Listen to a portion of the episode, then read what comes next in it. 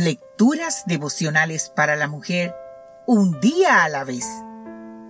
Cortesía del Departamento de Comunicaciones de la Iglesia Adventista del Séptimo Día Gascue en la República Dominicana. En la voz de Noemí Arias. Hoy, miércoles primero de abril. Integridad y rectitud, la mejor protección. Leemos en el libro de Salmos, el capítulo 25, versículo 21. Sean mi protección la integridad y la rectitud, porque en ti he puesto mi esperanza. Cuenta una leyenda que allá para el año 250 a.C., en la antigua China, un heredero al trono estaba a punto de ser nombrado emperador. Pero para eso debía casarse. ¿Con quién se casaría? Era la gran incógnita. Y no había mucho tiempo para poder resolver ese dilema. Así que el futuro emperador decidió convocar a, las más bellas jóvenes del imperio para elegir entre ellas las que a la que compartiría con él el trono. Una mujer que formaba parte de la corte oyó la noticia y habló con su hija pues ella siempre había estado enamorada del futuro emperador. Esta joven era bella, así que decidió presentarse como candidata, a pesar de que era proveniente de una familia muy humilde. Las jóvenes debían someterse a una prueba, en función de la cual el futuro esposo elegiría a la mujer idónea. La prueba fue sencilla el príncipe les entregó una semilla que debían cultivar.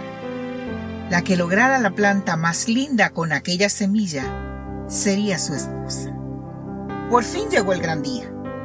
Todas las candidatas nerviosas presentaron sus macetas con flores espectaculares. Todas menos la humilde joven.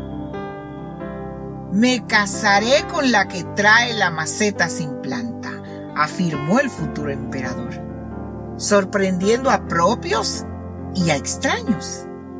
Les di a todas una semilla estéril que jamás produciría planta alguna. Y la única íntegra fue esta mujer. La integridad es una virtud que no le puede faltar a la que será mi esposa. La Biblia también concede gran importancia a virtudes como la integridad y la rectitud, tal como leemos en nuestro versículo de hoy. Otras versiones traducen este pasaje como que me protejan mi honradez y mi inocencia, pues en ti he puesto mi confianza. Integridad, rectitud, honradez, inocencia, honestidad, Todas estas virtudes señalan al final lo mismo. Hacer las cosas en conciencia sin ninguna segundas intenciones, entregando lo mejor de mí misma y dejando a Dios el resto. Eso nos blinda de los ataques de la gente envidiosa o mal pensada.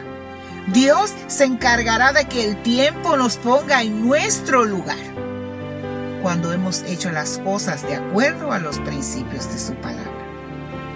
Dice el libro de Salmos en el capítulo 7, versículo 8. Júzgame Jehová conforme a mi integridad. Esto denota un nivel de confianza que solo puede tener la persona que sabe que en su corazón habita el deseo de vivir una vida cristiana transparente y auténtica. Que Dios hoy te bendiga, mujer, y recuerda que la integridad y la rectitud son la mejor protección.